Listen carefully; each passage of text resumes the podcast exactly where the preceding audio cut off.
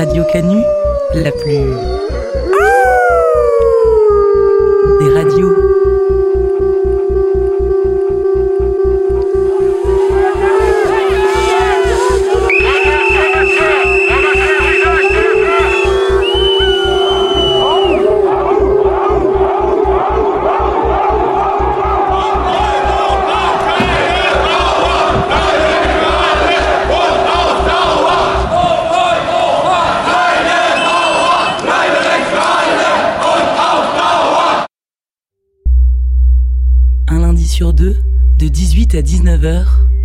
Chant des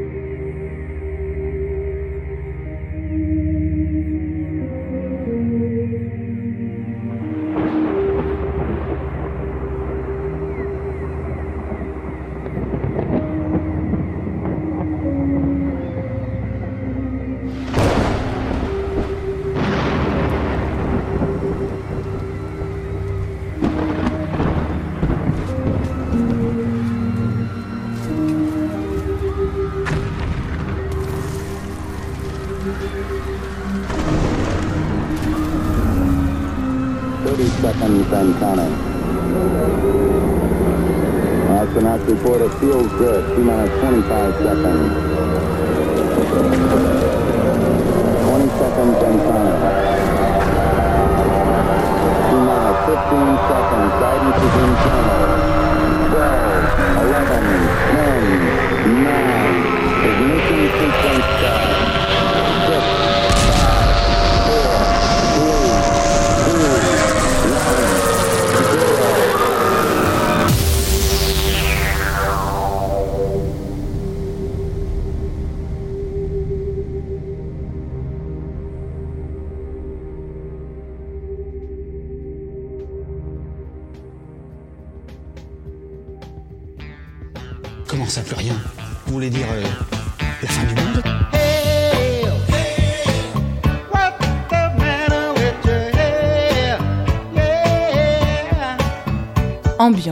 Post-apocalyptique ce soir au champ des meutes. Départ pour un voyage dans le temps imminent. C'est parti. Nous sommes à présent en 2029 et le monde a tout d'une vision cauchemardesque. Air saturé irrespirable, terre devenue stérile, usines incendiées, centrales nucléaires prenant l'eau ainsi que de gigantesques territoires submergés. Plongé dans un monde où la survie est un combat quotidien. Mais pas de panique, loin de nous toute idée d'alarmisme cataclysmique. Bonne écoute.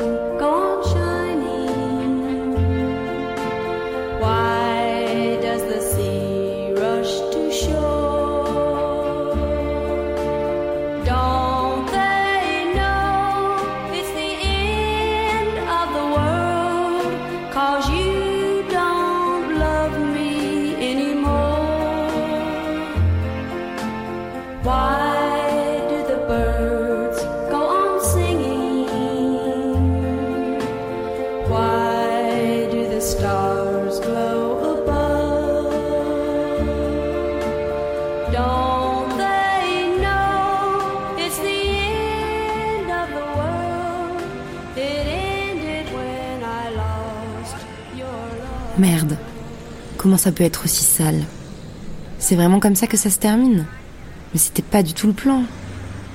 Moi j'avais rêvé un truc immédiat, propre et sans bavure. Je l'ai tellement souhaité que tout s'arrête. Le grand effondrement, la grève générale de la planète. Franchement, je me disais, quel pied la fin du monde. Enfin tranquille, plus besoin de rien faire, ni travailler, ni se lever, ni parler, ni penser. Vivement, mais vivement l'effondrement qu'on nous foute la paix.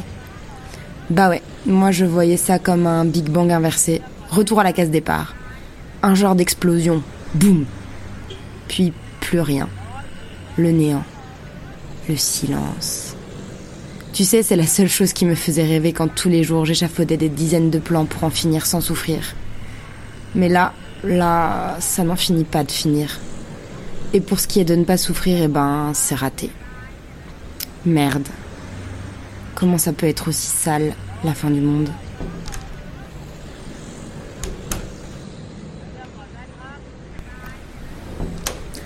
Salut Ah non, mais ferme la fenêtre, hein, tu vas pas recommencer.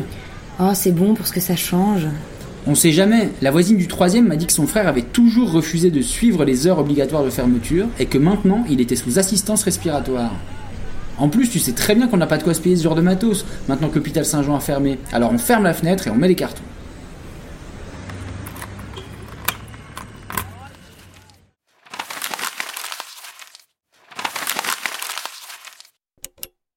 Dans ce journal, nous irons tout d'abord aux abords de la zone d'exclusion de Rouen, où une opération d'expulsion des occupations illégales de la zone est en cours. Des cartons Mais de qui on se moque? Comme si ça allait nous protéger de tout ce qui rentre là-dedans. Dans nos maisons, nos bouches et nos poumons. Ça fait au moins un an que j'ai pas vu un enfant qui tousse pas entre chaque phrase. Et eux, ils disent qu'il suffirait de fermer sa fenêtre. En effet, depuis le décret du 14 avril 2021 interdisant la présence humaine dans l'agglomération rouennaise et dans un périmètre de 15 km, quelques centaines de personnes refusent toujours de quitter les lieux. Rappelons que suite à l'explosion de l'usine Céveso, le 26 septembre 2019, la ville de Rouen et ses environs avaient été déclarées inaptes à la vie humaine par la commission parlementaire extraordinaire en charge du dossier. Cette déclaration avait été tenue secrète jusqu'à sa révélation sur Internet par un groupe de journalistes dissidents en janvier 2021. C'est donc bien deux ans après l'explosion que la zone d'exclusion a été décrétée. Malgré l'interdiction stricte de séjour sur la zone en vigueur depuis 8 ans, certains habitants n'ont pas voulu quitter leur logement, notamment face à l'absence de proposition de relogement. Les forces de l'ordre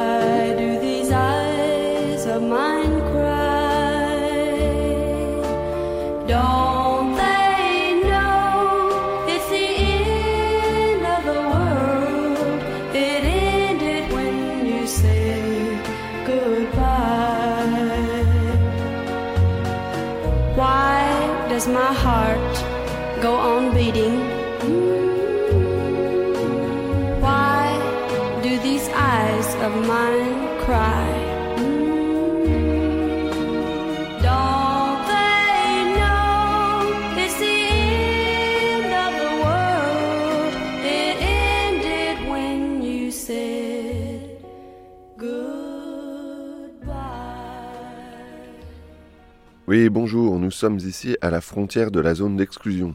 L'ambiance est calme, le temps est beau et le ciel est bleu. Nous voyons au loin les forces de l'ordre se diriger vers le centre-ville, a priori désert. Ces derniers sont habillés comme des cosmonautes pour aller jouer aux argonautes, le masque à gaz ne servant pas aujourd'hui de protection contre les vapeurs des lacrymogènes, mais bien pour se protéger des émanations persistantes depuis l'explosion de 2019 que la récente crue rouennaise a accentuée. Avant de pouvoir vous en dire plus sur les habitants des zones inhospitalières, dont je l'espère nous aurons le plaisir d'apercevoir, je vous propose un rapide retour en arrière en écoutant un extrait de l'émission La tête en l'air datant de mai 2021, à la suite des révélations portées au grand jour par le groupe des journalistes dissidents.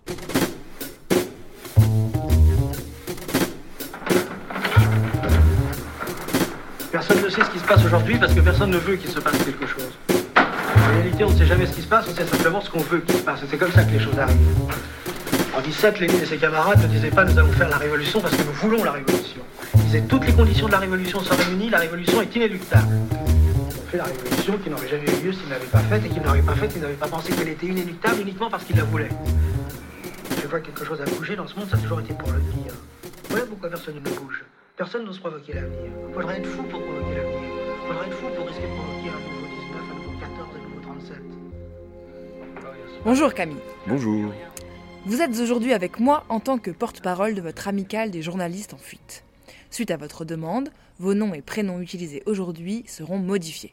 En effet, des informations classées secret d'État ont été révélées par votre groupe de journalistes et les renseignements intérieurs enquêtent encore pour connaître l'origine des fuites ayant permis la publication de ces feuilles. Je le rappelle, vous avez rendu public des rapports du ministère de la Santé sur la situation sanitaire à Rouen, à la suite de l'explosion de l'usine classée Céveso.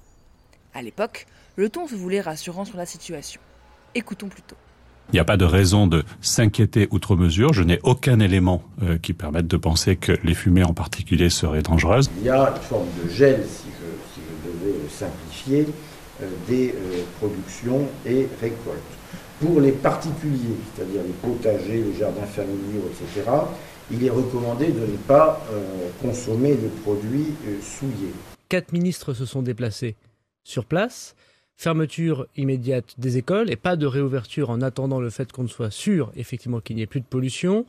Des communications institutionnelles, euh, encore une sans doute ce soir, qui évoquera le point du travail, mais en même temps on peut comprendre euh, une forme de psychose qui s'est installée dans une population. On peut se réjouir du fait qu'il n'y a eu aucun blessé grave.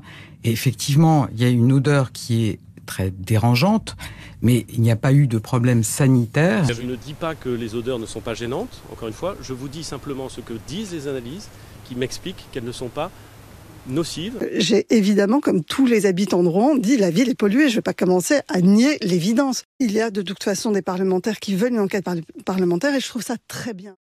En parallèle, un groupe d'experts travaille dans la confidence pour étudier les conséquences des 8500 tonnes de produits chimiques partis en fumée. Cela n'a pas empêché la reprise de l'agriculture, la vente du lait et des fromages produits dans la région. Pouvez-vous nous expliquer pourquoi des mesures de prévention n'ont pas été prises? Vous savez, je ne suis pas expert en la matière, mais nous pouvons convenablement penser qu'en l'absence de problèmes de santé immédiats, une évacuation de la région rouennaise n'avait pas été envisagée. Nous savons aussi que la liste des produits partis en fumée n'était pas en adéquation avec la réalité des faits. Deux semaines plus tard, un autre incendie à Villeurbanne a eu lieu à proximité d'une usine Céveso. Le gouvernement, proche des intérêts industriels de l'époque, n'allait pas mettre en péril un sentiment de sécurité qu'avait la population envers ces industries, déjà que le nucléaire faisait un peu jaser. Tout cela a permis de croire en l'absence de risques réels liés à cet incendie. Après avoir matraqué que la population n'encourait aucun risque, donné la possibilité pour les agriculteurs de reprendre leur activité, les maraîchers de vendre leurs légumes, tout le monde avait finalement goûté à la suie. Faire volte-face suite à la lecture du rapport du groupe d'experts aurait entièrement décrédibilisé le gouvernement en place. Les différentes élections approchant, la franchise n'était pas de mise. Il a donc été décidé de taire le rapport et de faire comme si le nuage avait directement rejoint l'espace.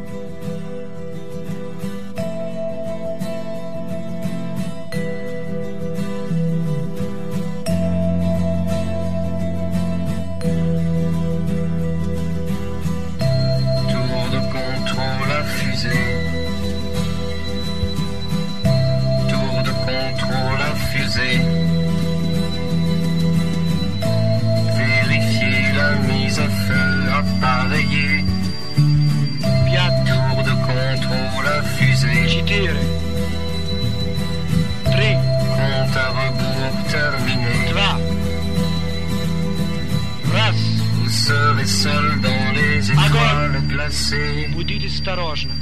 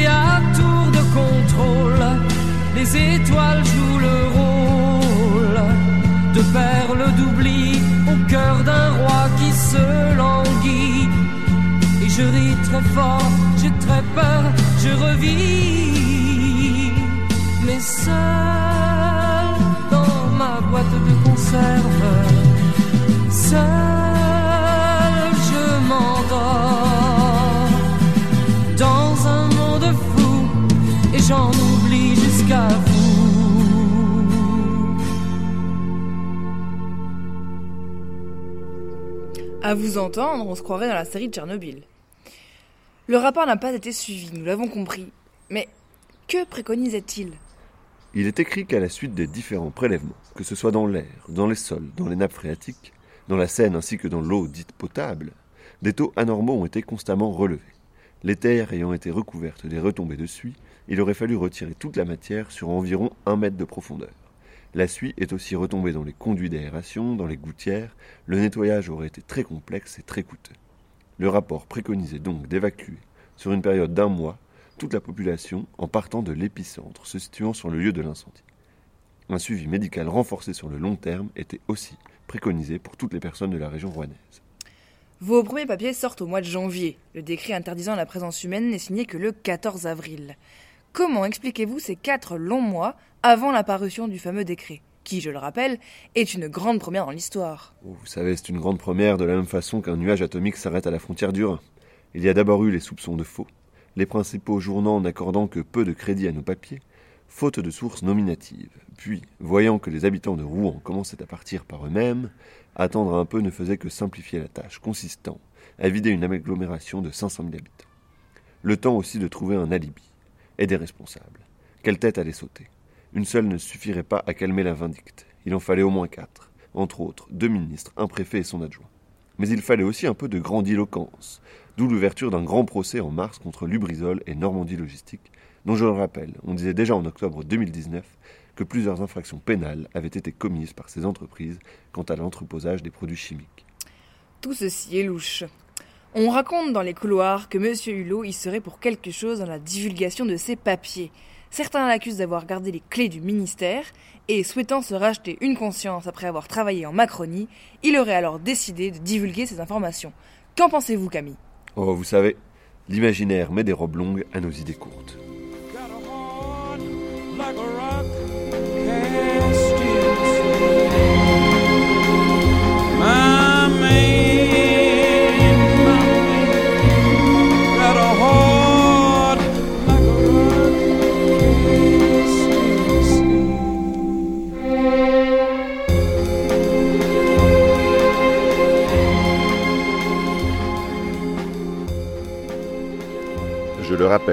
Forces de l'ordre ont entamé leur entrée dans la zone d'exclusion ce matin à 6 heures, aux premières lueurs.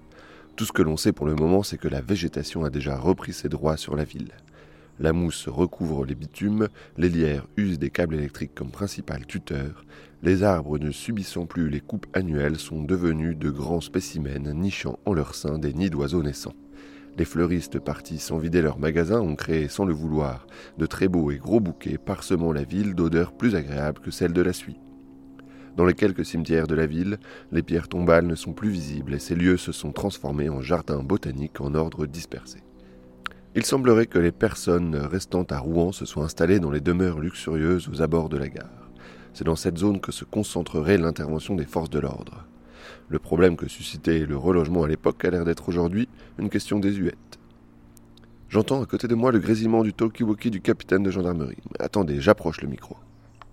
Ouais, chef, on a essayé de nouer un dialogue avec eux, mais ils ne daignent pas nous répondre. Ils boivent le thé, les coups.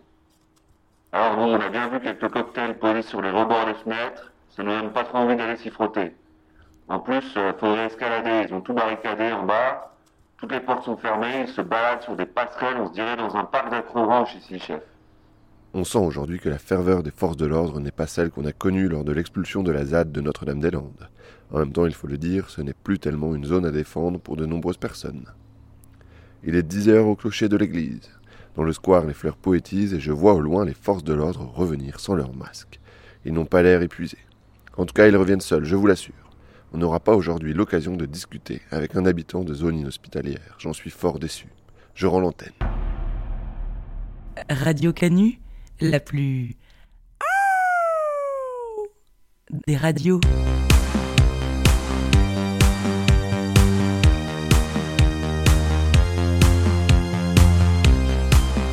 Sur deux, de 18 à 19h.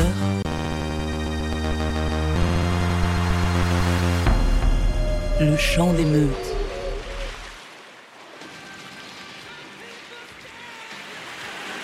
Fatigué du soleil, des palmiers et du sable chaud Lassé par des vacances confortables, des transats et l'heureuse piscine Choisissez le Club d'Aide.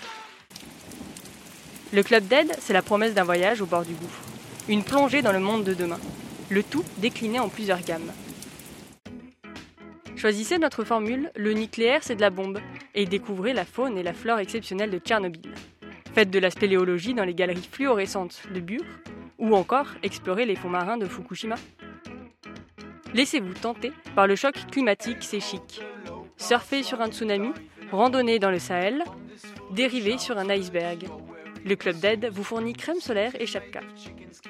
Enfin, fatigué par tant d'exploration, prenez un repas bien mérité dans l'un de nos bunkers ou l'une de nos cabanes en terre paille, où vous pourrez vous repaître de nos mets locaux, rations de soie vie ou racines sauvages.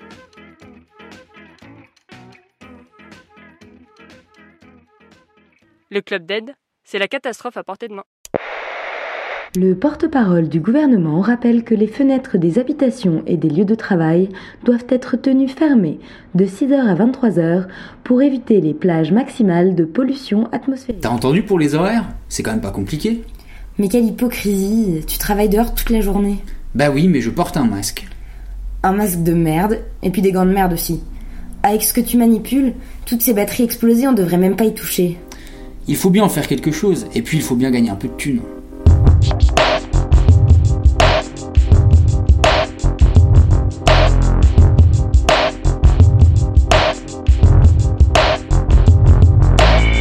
Oui, cette fin est sale, comme ces énormes décharges qui ont peu à peu grignoté tous les espaces disponibles.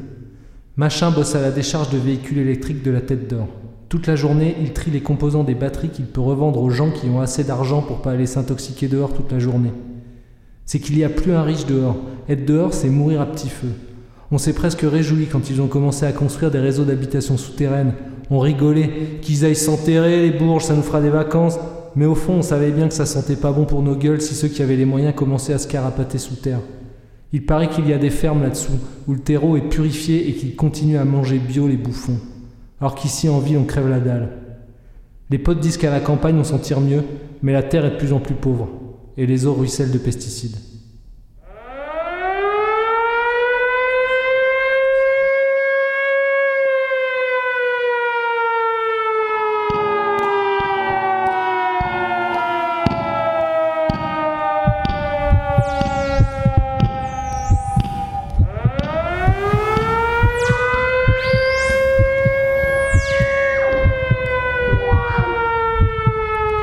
Le nouveau mot à la mode, c'est contagion joyeuse, thème thématique de notre temps, agence de com déployée pour mettre du rêve dans l'invivable. Les éoliennes tombent, on ne peut plus manger ce qui se trouve dans les champs, alors on transforme tout en poudre qu'on ingère en regardant des animaux sauvages à la télé. Tout est arrivé petit à petit, personne n'a été surpris. On a remplacé ensemble les pommes par des pommes le lait par de la poudre, les collèges par des burgers et les oranges par des pilules. Et ça n'a gêné personne. Personne. Nous vous livrons deux histoires drôles, trouvées par hasard dans les failles des bornes automatiques qui gardent et classent les souvenirs des gens.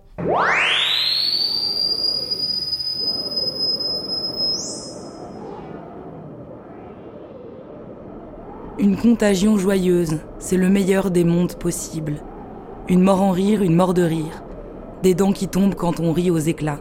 Une blague qui dure l'éternité. Un humour infini. On s'esclave, on se bidonne, on ingère des champignons multitoxiques, multi-orgasmiques, et bam C'est l'agonie des mots.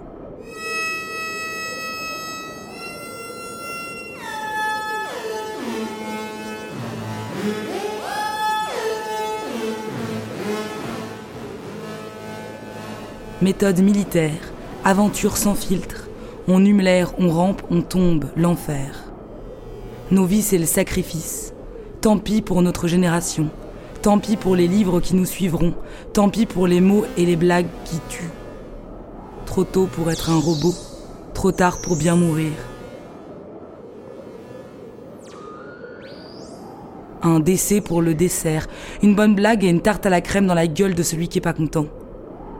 Tout est systématiquement synthétique, du nylon qui gratte. Même la laine se tond sur des moutons à cinq pattes. Quand les dix moutons seront tous morts, on mangera des croustibaltes radioactifs en faisant la blague du poisson pané. Ils sont panés, les poissons, tous au cimetière, au cimetière des éléphants, morts aussi de ne plus voir de souris, elles-mêmes mortes de ne plus trouver de dents, toutes coincées dans les estomacs des enfants qui dorment trop, coincés dans leurs rêves, coincés sous la terre. seul endroit possible pour s'évader maintenant que la lune a disparu. Jean-David, t'es dans la subsurface, dit le maître zélé à l'enfant distrait, terni par une école terrible, ennuyé par un humour qui tombe. Fin de la blague. Riez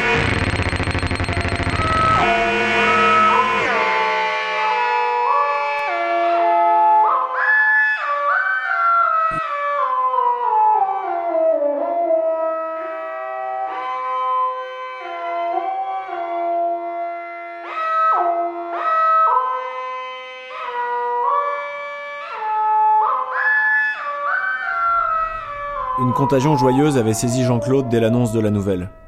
Il n'en revenait pas de cette éternité bonus qui s'offrait soudainement à lui. Ce jour était le plus inespéré que sa médiocre existence ait vu se lever. Hier encore, la perspective d'aller dimanche aux champignons semblait la seule lueur à même d'atténuer la lente agonie de ses vieux jours. Sa carrière prématurément conclue, ses médailles militaires pendues au mur de la chambre à coucher, étaient autant les reflets de vains sacrifices que les miroirs d'un passé révolu. Une vie gâchée, des milliers de jours perdus en errances atomiques dans la fournaise des déserts coloniaux. Et tout cela, pour quelle gloire? Dans quel but? Il filait droit vers une mort anonyme, un décès peut-être plus inutile que les centaines d'autres qu'il avait causés lui-même, mortel parmi les mortels, prisonnier consentant du rêve pavillonnaire. Pourtant Jean-Claude avait toujours cru que la cause était bonne, que ses relations le sauveraient, que les galons agrafés aux épaules de ses vestes kaki lui apporteraient le salut si jamais cela s'avérait nécessaire. Et voilà que son avenir était enfin bouleversé. Il laissait derrière lui ce cimetière, cette dernière fosse commune où les pauvres s'entredéchireraient bientôt pour quelques croustibates radioactifs. À lui, et quelques autres élus, les jouissances d'une résurrection synthétique. Immortel, christique, flottant dans l'infinité sourde de l'espace le plus lointain, il vivrait désormais de faibles étoiles, d'émotions minces et calibrées, il vivrait sous contrôle, oui, mais il vivrait, il vivrait toujours, et ne ressentirait jamais plus ces hurlements de l'estomac, symptôme mondialisé d'une famine qui n'avait épargné personne.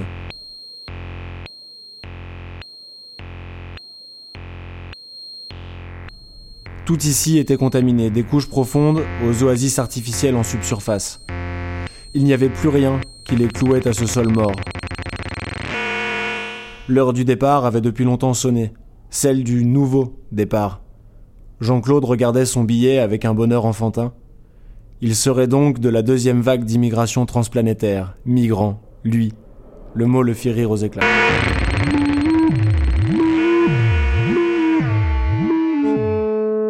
Il vivrait désormais sous un numéro. Son nom serait effacé. Mais qu'adviendrait-il de Jean-Claude sur Vénus 14 Y vivrait-il plus heureux que sur la planète bleue La fin du monde, c'est tous les jours. La fin du monde, c'est tous les jours. La fin du monde, c'est tous les jours.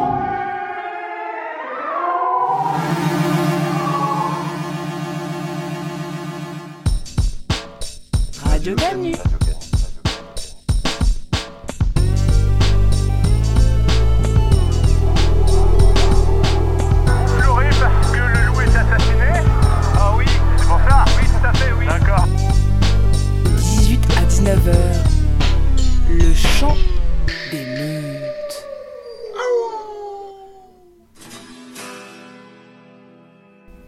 Connexion au cloud de l'emploi en cours, merci de patienter. Connexion au cloud de l'emploi en cours, merci de patienter. Connexion établie. 26 offres, format daily sont disponibles. Souhaitez-vous les consulter? Livraison produits dangereux, 30 euros. Brancardière, 18 euros. Que des missions pourries aujourd'hui.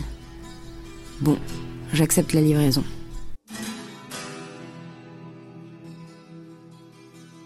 D'après la collecte des données de vos précédentes missions, vous n'avez pas assez d'expérience pour répondre à cette offre. Veuillez choisir une autre mission.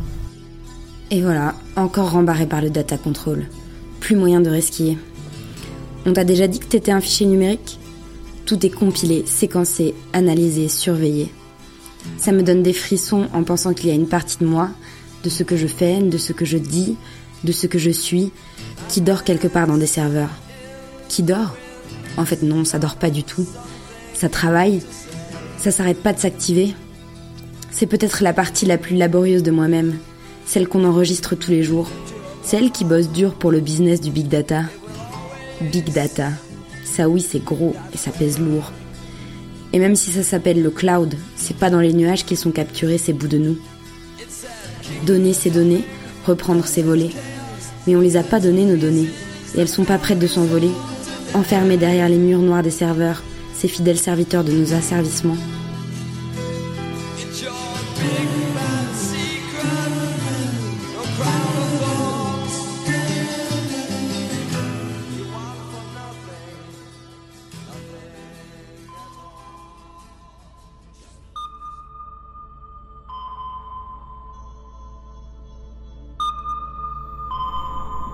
Tu te souviens avant?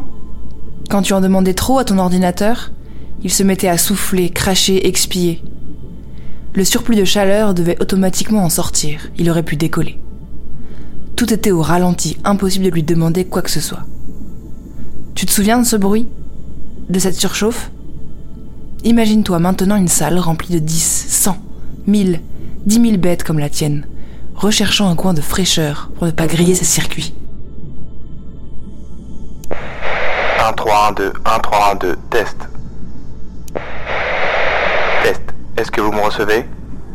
Ici Alpha, Charlie, Alpha, Bravo, vous me recevez? Déploiement de la navette réussi. Niveau oxygène, ok. Éclairage, ok.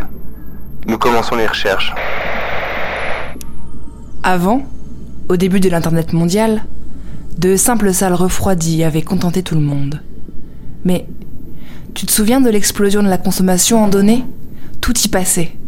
Au début, c'était juste un mail, quelques sites, une photo. Mais tout est par la suite devenu numérique. On y raconte sa vie, on y montre ce qu'on mange, on s'y prend en photo, on y cherche du travail comme l'amour, on y remplit ses impôts, on y achète de quoi s'habiller, des livres, de la musique, des films à manger, à boire, à fumer. Ici Alpha, Charlie, Alpha, Bravo. La progression se passe bien. On se rapproche de la balise le signal reste correct. Toujours rien en vue. Terminé. Heureusement, pour le monde entier, enfin, le monde entier. Tout le monde n'avait pas le privilège de vivre de 0 et de 1. Mais ceux qui ne faisaient pas partie de l'aventure avaient quand même un rôle. Extirper les matériaux nécessaires à la construction de nos machines. Et surtout, les assembler. Pour tout utilisateur d'Internet, tout cet amas de données n'était pas palpable. C'était beau parce qu'invisible. Ce dont on ne se doutait pas, c'était que pour faire exister tout ça, il en fallait des tonnes et des tonnes de serveurs, d'unités de stockage, d'octets, kilo-octets, mégaoctets, téraoctets. Et tout ce système énergivore l'était encore plus quand il s'agissait de le refroidir. Rappelle-toi ton ordinateur en PLS sur tes genoux. Tu te souviens de la chaleur qu'il émanait? Toujours rien en vue. Pourtant, le signal indique que nous ne sommes pas loin. Nous continuons. Attendez, je crois que l'on aperçoit quelque chose. On vous recontacte d'ici peu. Pour pallier à ce problème, il y a eu plein de solutions proposées. Et tu imagines bien que celle retenue n'était pas la réduction de la consommation. Non, pas dans notre monde. On a donc commencé par créer des data centers, d'énormes complexes ayant pour but de garder les informations collectées sur le monde connecté. Et pour gagner en efficience énergétique, rien de mieux que de les créer au nord, où le degré Celsius est négatif. Nous voyons plein de blocs de béton au loin. On dirait les vestiges d'une ville entière. C'est impressionnant. Ça s'étale sur plusieurs dizaines de mètres. On ne peut pas vous dire combien, mais il me semble qu'on ait trouvé ce qu'on cherchait. Toujours plus de data, toujours plus au nord, les géants que l'on nommait GAFA Google, Amazon, Facebook, Apple, suivis de leur armée de start-up, ont continué à récolter des données sur le monde, sur la vie, sur ta vie. Le pôle Nord fut colonisé. Les centres de stockage poussaient au fur et à mesure que nos vies se déconnectaient de la réalité. Jusqu'au jour où tout s'arrêta. Construire une source de chaleur sur une croûte de glace ne relève pas du génie, n'est-ce pas? Mais forcément, on se contente de penser sur 10, 20, 40 ans tout au plus. L'après, c'est à la génération suivante de se pencher dessus. C'est bon, on y est, on a trouvé. Ils avaient raison, il restait bien une balise dans tout ce chaos. Nous continuons à avancer pour estimer l'étendue de la chose, ensuite nous commencerons la mission. Amorcé par un réchauffement anormal de la planète, l'amoncellement des data centers a provoqué une fonte accélérée de l'ensemble du pôle Nord. En moins d'une heure, tout fut submergé. Je te laisse repenser à la panique que cela avait engendré. Tous les aspects de ta vie en dépendaient. Il fallait tout réapprendre. Les quelques centres de stockage restants furent rapidement saturés et n'ont pas pu prendre le relais. Vivre sans Internet, c'est possible? Non, c'était obligé. Nous sommes au-dessus des vestiges d'Internet. Nous avons réussi à récupérer un serveur. Leur sécurité aqueuse a plutôt bien fonctionné. Mais il faudrait commencer l'extraction maintenant si on veut que les données soient récupérées. Nous continuons d'avancer. Aujourd'hui, la Data Nation gît au fond de l'océan, où chaque partie de ta vie numérique est rongée par l'eau et le sel. Rien n'a pu être sauvé par manque de moyens, et aucune recherche n'a été entreprise. Le temps passe et la vie se réinvente autour d'un ancien concept, le réel. Nous avons pu cartographier l'ensemble de la ruine grâce au sonar. La surface est plutôt grande. Je pense que nos objectifs sont réalisables, mais le temps est contre nous. Selon une étude des nostalgiques de la toile, il serait possible de récupérer les données stockées en remontant les serveurs à la surface. Il semblerait aussi que de récentes recherches aient pu localiser la plus grosse partie des datas. Revenir en arrière, retisser la toile, renouer avec le virtuel.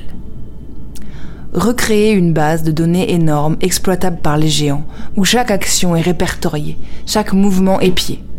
Revenir au contrôle, à la pub ciblée, à la consommation, supprimer la vie privée, dégrader les relations sociales, redétruire le réel. Les charges sont placées aux localisations 342, 754, 8522. Nous nous éloignons de la zone et lançons la procédure. Oui, les données peuvent être sauvées. Leur localisation est connue mais reste confidentielle, et il est effectivement possible de reconstruire ce qui est tombé. Mais surtout, il est trop tard. Procédure amorcée. Compte à rebours lancé. 10, 9, 8, 7, 6. Oui, trop tard. Car à l'heure où vous entendrez ce message, le commando pirate révolutionnaire Alpha Charlie Alpha Bravo, voguant à bord de son sous-marin Moby Dick, a détruit l'ensemble de ses serveurs, emportant avec eux tout ce que tu as pu stocker un jour dans le cloud. Mission accomplie. Nous rentrons au sous-marin. Terminé. Pour que les relations humaines passent avant tout le reste, pour que les produits du numérique cessent de polluer, pour que leur construction n'exploite plus personne, pour que la vie privée le reste, pour que l'humain meure virtuellement. Tout est parti dans une grande explosion. Il n'en reste plus une trace, si ce n'est les streamings des blockbusters américains. Mais au fond, qui cela intéresse-t-il?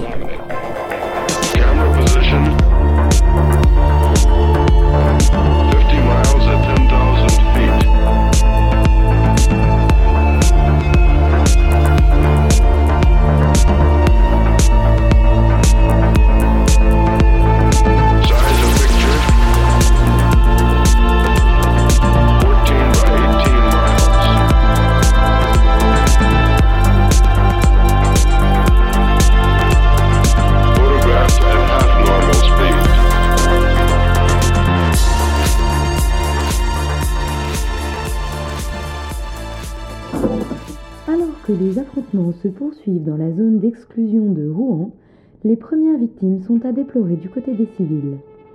Le préfet tient à rappeler qu'il s'agit de cas de légitime défense qui ne donneront donc pas lieu à l'ouverture. Ça y est, les gens se font tuer parce qu'ils ne veulent pas partir. On peut même pas crever en paix. Tiens, c'est ça la liberté de la fin du monde. Juste pas mourir assassiné par la police. Mourir tranquillement de sa sale mort là où on en a envie. En plus, ils nous font marrer avec leur zone d'exclusion. Rouen n'est même pas à 300 km de l'EPR de Flamanville, qui est laissé complètement à l'abandon depuis la mutinerie des nettoyeurs. Bah, ils ont eu raison, les types. C'est pas parce que t'étais en prison qu'on peut t'envoyer te faire irradier pour une bouchée de pain synthétique. En attendant, depuis que les nettoyeurs ont disparu dans la nature, enfin dans ce qu'il en reste de la nature, plus personne ne s'en occupe de leur engin à l'agonie. Ça fuit, ça crache, ça pourrit tout. Dans un rayon de 15 km. Mais ta gueule. Ouais, ça va vraiment finir par finir. La machine infernale qui va nous empêcher de continuer à vivre sur cette planète s'est emballée. C'est plus tenable, c'est le point de rupture. Il l'avait prédit en plus. Il l'avait prédit que ça finirait par craquer. Collapse inéluctable ou l'inexorable effondrement. Je divague. C'est pas faute d'avoir essayé de lancer des cailloux dans l'engrenage. Je te parle pas de rouler en vélo électrique ou de couper l'eau quand tu te brosses les dents. Partout des personnes se sont soulevées. Partout on a réfléchi, on a avancé, on a essayé. Mais rien n'y a fait. Impuissance face au rouleau compresseur. Machine qui se lance, qu'on ne peut arrêter. Trapped in the skies, what am I to do? Brothers from another planet, y'all know the truth. Papa was a rolling stone, nigga never brrr, things I used to do with her, I now do alone. Of a blizzard, Rico night leaning on towers, I roam. You run robot race, these niggas might as well be drones. Ah, fuck that bullshit, rather walk alone, nigga standing on the verge of, you know the song. Ah, c'est le châtiment Faites pénitence La fin des temps est venue Oh, je n'en reviens pas. La fin du monde. Oh. Oh, oh Milou pauvre Milou, l'asphalte a fondu et te voilà pris au piège. Allez, rentrons chez nous. Oh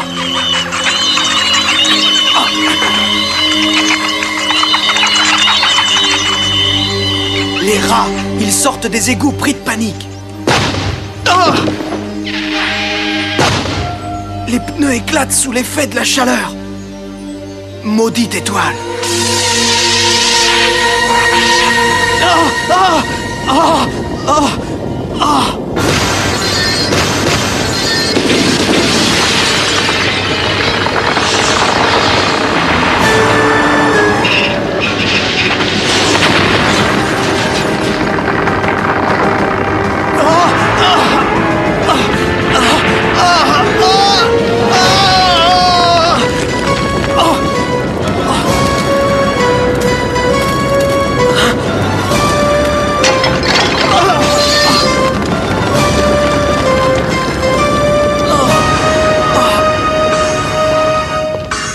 vous annonce la fin du monde Ah, tout le monde va périr Encore vous Les survivants mourront de faim et de froid, ils ont la peste et le choléra Voyons, monsieur, rentrez vous coucher, cela vaudra mieux.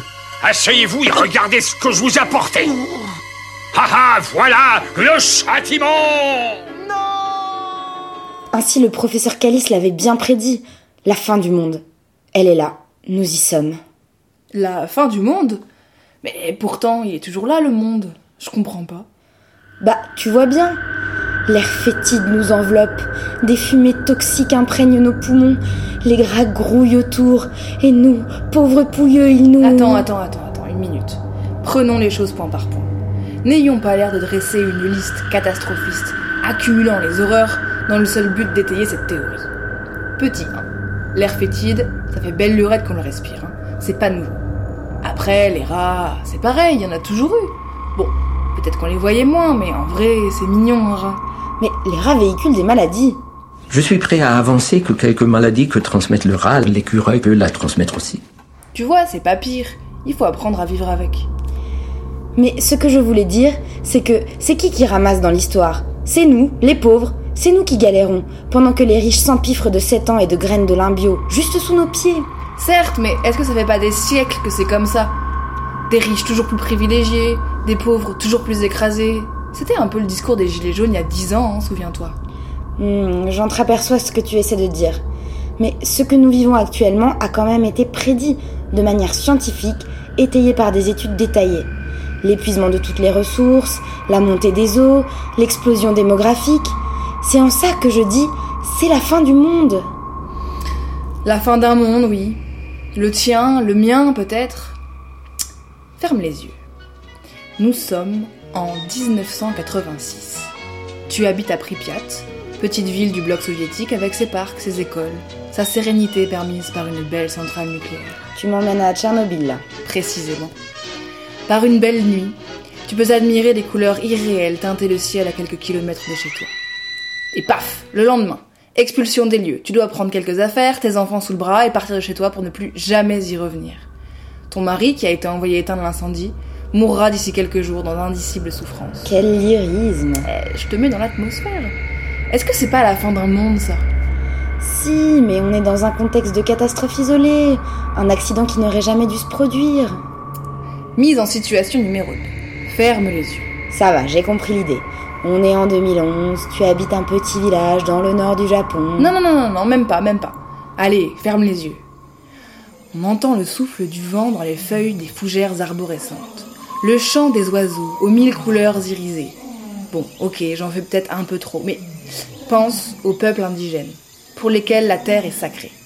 Il y a 50 ans, on leur volait déjà leur terre pour la rendre stérile, en y cultivant du soja transgénique pour nourrir les porcs et s'empiffrer de viande trois fois par jour. Mais alors, tu voudrais dire que tout ça, c'est le capitalisme qui l'a engendré? Cette hydre infâme qui a colonisé les moindres interstices de nos pauvres vies? Tu vois, toi aussi, tu t'enflammes. Le capitalisme, oui. L'ère industrielle, l'homme blanc, peut-être même l'humain. Homo sapiens. Quelle belle réussite de l'évolution, vraiment. Tu sais quand même que, il y a 45 000 ans. Sérieusement? On parle préhistoire maintenant? Tout à fait. Il y a environ 45 000 ans, donc, Homo sapiens arrive en Australie. À ce moment-là, il y a une mégafaune incroyable. Koalas géants, oiseaux coureurs deux fois plus gros que les autruches, lézards dragons et serpents de 5 mètres de long. Et il y a le diprotodon, une sorte de wombat géant de deux tonnes et demie. Cette faune menait sa vie tranquille. Et paf Les humains s'amènent. Et en quelques milliers d'années seulement, tous ces géants disparaissent. Oui, en quelques milliers d'années, c'est beaucoup quand même. Pas si tu te dis que ça faisait des millions d'années, je dis bien des millions, que cet écosystème perdurait. Tu crois pas que c'est la fin d'un monde, ça? 23 des 24 espèces animales de plus de 50 kilos se sont éteintes. Et plein d'autres espèces plus petites. Ce phénomène de disparition fulgurante a eu lieu sur plein d'autres petites îles. Et les Galapagos, par exemple, elles ont été épargnées. La preuve, il y a encore des tortues géantes. Et ok, ok, ok. Bon, Homo sapiens a bouleversé les chaînes alimentaires il y a des dizaines de milliers d'années. Il a commencé à ce moment-là, ouais. Et continue, coûte que coûte, vaille que vaille, à décimer espèce après espèce, animale comme végétale. Bon, ok.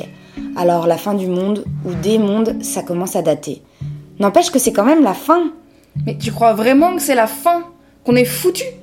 Dans ce cas, on laisse tomber tout de suite et puis ciao Non, je crois que de manière spontanée, on lutte chaque jour pour s'en sortir. Oui, tu l'as dit, on lutte pour survivre. Bah, on n'a pas le choix, hein. Contre le sort. Pas le choix, faut y aller. Non, on n'a pas le choix. Comme plein de personnes avant nous n'avaient pas le choix. Ils luttaient pour un monde meilleur à leur échelle. Et comme nous, on va continuer de le faire parce qu'on n'a pas le choix. D'ailleurs, j'ai un plan là. Une pote qui cultive des légumes en hydroponie dans sa cave. Elle a récupéré des graines. Elle a récupéré des graines? Comment elle a fait? Elle et sa bande ont attaqué une réserve de nuit, je crois. Waouh, il paraît que c'est hyper sécurisé, ils sont chauds Ouais, ouais, ouais, ils essayent de faire ce qu'ils peuvent, quoi. Si tu veux, on peut aller les voir un de ces jours. Ils ont toujours besoin d'un coup de main. Ils essayent de trouver des nouvelles techniques pour cultiver leur sol. Et ça marche plutôt bien, je crois. Comme quoi, tout n'est peut-être pas perdu.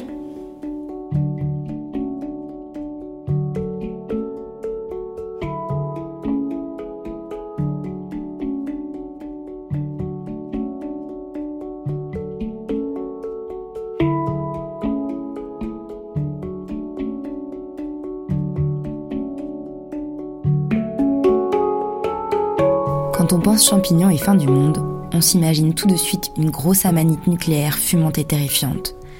Mais c'est aussi d'un autre champignon dont nous voulons parler aujourd'hui, avec un extrait du livre de l'anthropologue Anat Singh, intitulé Le champignon de la fin du monde, sur la possibilité de vivre sur les ruines du capitalisme.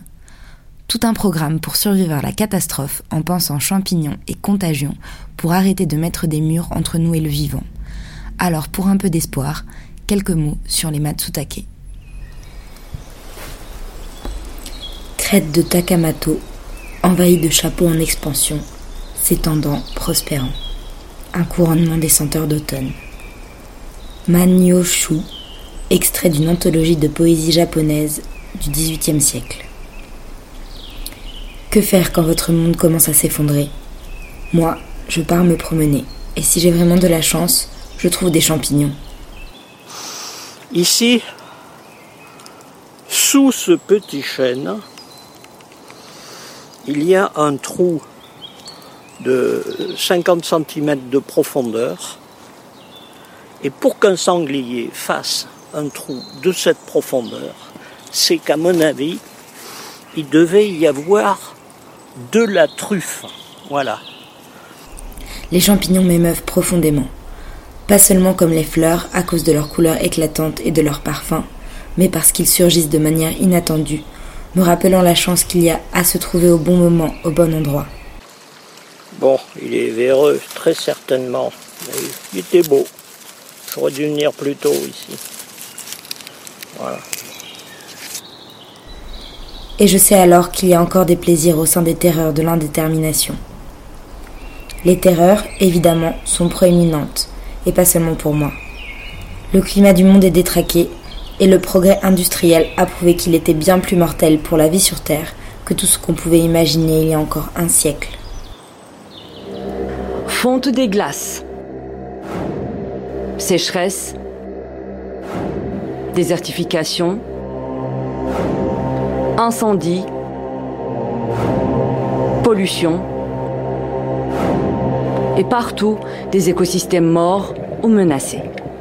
Un constat catastrophique du réchauffement climatique corroboré par les scientifiques du GIEC. L'économie n'est désormais plus une source de croissance ou d'optimisme. N'importe quel emploi peut disparaître avec la prochaine crise économique. Et je n'ai pas seulement à craindre l'irruption de nouveaux désastres. Je n'ai aucun garde-fou. Pas d'histoire qui dise où le monde va et pourquoi. La précarité a pu, un temps, sembler être le destin des moins privilégiés. Maintenant, il semble que ce soit nos vies mêmes qui sont devenues précaires, y compris pour ceux qui ont les poches pleines. Pour la fin du monde, prends ta valise et va là-haut sur la montagne, on t'attend. Mets dans ta valise une simple chemise pour la fin du monde, pas de vêtements. Et mes photographies, laisse-les là. Et ma boîte à outils, laisse-la aussi, mon Dieu, tant pis. Mais pour la fin du monde, prends ta valise et va là-haut sur la montagne, on t'attend.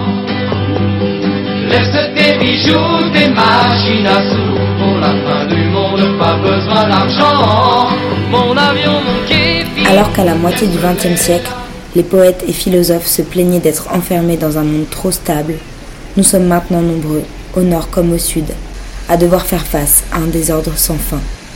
Quand, en 1991, l'Union soviétique s'est effondrée, j'ai lu que des milliers de Sibériens, soudain privés des garanties de l'État, s'étaient rués dans les forêts cueillir des champignons. La vie hors de contrôle des champignons est un don et un guide, quand le monde que nous pensions sous contrôle a disparu. Ah, pas mal. Pas mal. On va voir si le pied n'est pas véreux. Non, oh, il n'est pas véreux le pied. Bien, voilà. Petite affaire sympathique. hein.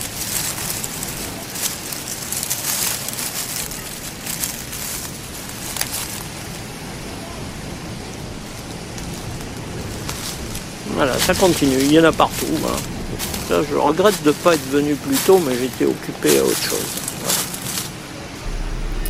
Si je ne peux pas ici vous offrir des champignons, j'espère du moins que vous me suivrez pour humer les arômes d'automne célébrés dans le poème en exergue. C'est le parfum des matsutake, un groupe de champignons sauvages aromatiques particulièrement appréciés au Japon. On y aime les matsutake car ce sont des marqueurs de la saison automnale. Leur parfum évoque la tristesse perceptible après un été fécond. Mais il signale aussi l'intensité aiguë et la sensibilité accrue de l'automne. De telles sensibilités sont requises sonder la fin d'un été possible, d'un progrès global qui aura semblé si manifeste. Les sanglots longs des violons de l'automne bercent mon cœur d'une langueur monotone. tout suffocant quand l'heure. Je me souviens des jours anciens et je pleure. Les arômes d'automne me ramènent à une vie commune sans garantie. Si nous cédons à leur attractivité fongique, les Matsutake peuvent nous obliger à faire preuve d'une curiosité qui me semble être la première condition d'une survie collaborative dans des temps précaires. Quand, en 1945, Hiroshima fut détruite par une bombe atomique, il a été rapporté que la première créature vivante à émerger dans le paysage désolé était un champignon Matsutake. Dans d'énormes usines, isolées du monde, entourées d'un réseau de sécurité et dont bâtiments et terrains couvraient 24 000 hectares, 75 000 personnes coupées de l'extérieur ont pendant des mois travaillé à la réalisation de la bombe atomique après que des savants de tout pays eussent mis au point les techniques issues des découvertes françaises sur la dissociation de l'atome. La possibilité enfin découverte de diviser l'atome au moyen d'un neutron permit la naissance de la bombe atomique. C'est dans les déserts du Nouveau-Mexique qu'eut lieu de nuit la première expérience.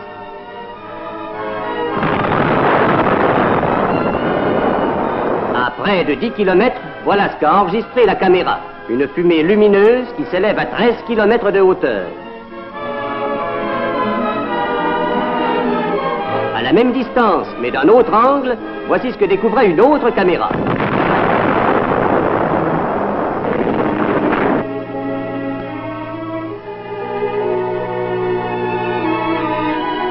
Vision dantesque et monstrueuse.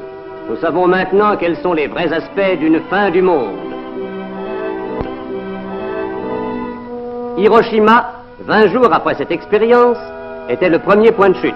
Une seule bombe effaça presque de la carte cette ville de 340 000 habitants. Comprendre l'atome a été le point culminant des rêves humains, obsédés par la maîtrise de la nature. Mais ce fut tout aussi bien le début de la seule fin de ce type de rêve. La bombe d'Hiroshima a tout changé. D'un seul coup, on a pris conscience que les humains pouvaient détruire toute possibilité de vie, de viabilité, sur la planète, que ce soit de manière intentionnelle ou non. Cette prise de conscience n'a fait qu'augmenter quand nous avons appris ce qu'était la pollution, l'extinction des espèces et le changement climatique. Une moitié de la précarité actuelle est le lot de la Terre. Quelle sorte de perturbations humaines pouvons-nous supporter? En dépit de tous les discours sur le développement durable, quelles sont nos chances de transmettre à nos descendants, de toutes espèces, un environnement vivable? Vivre dans la précarité demande bien plus que de seulement dénoncer ceux qui nous ont amenés là, même si cela peut être utile, et je ne suis pas contre. Il faut regarder autour de nous pour saisir cet étrange nouveau monde, et nous devons faire appel à notre imagination pour en saisir les contours. C'est là que les champignons viennent à la rescousse. La rapidité avec laquelle les Matsutake émergent dans des paysages ravagés nous permet d'explorer les ruines qui sont devenues notre maison commune.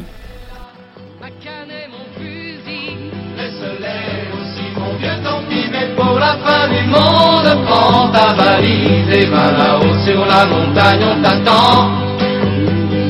N'aie plus peur de rien, tout ira très bien. Pour la fin du monde, viens tout simplement.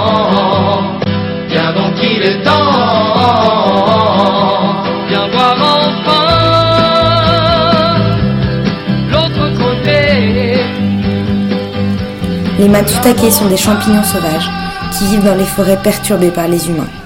Comme les rats, les ratons laveurs et les cafards, ils s'accommodent bien de certains dégâts environnementaux provoqués par les humains. Mais ils ne sont pas une nuisance. Ils sont un plaisir gourmet précieux, au moins au Japon, où le prix des matsutake peut en faire parfois le champignon le plus cher au monde. Grâce à leur capacité à nourrir les arbres, les matsutake aident les forêts à prospérer dans des endroits hostiles. Suivre les matsutake nous guide vers des possibilités de coexistence dans des environnements perturbés. Ce n'est pas une excuse pour de nouveaux dommages, mais les Matsutake nous montrent un type de survie collaboratif. my life from so much better. You thought that I'd be weak without you, but I'm stronger. You thought that I'd be broke without you, but I'm richer. You thought that I'd be sad without you, I love harder. Thought I wouldn't grow without you, now I'm wiser. Thought that I'd be helpless without you, but I'm smarter. You thought that I'd be stressed without you, but I'm chilling.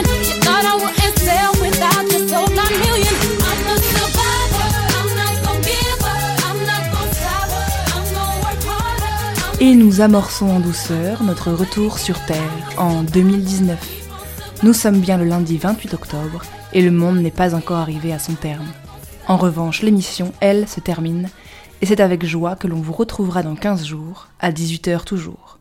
On vous parlera justement de formes d'organisation collective autour de l'idée d'autonomie maraîchère et des cantines populaires. Bonne soirée sur Radio Canu.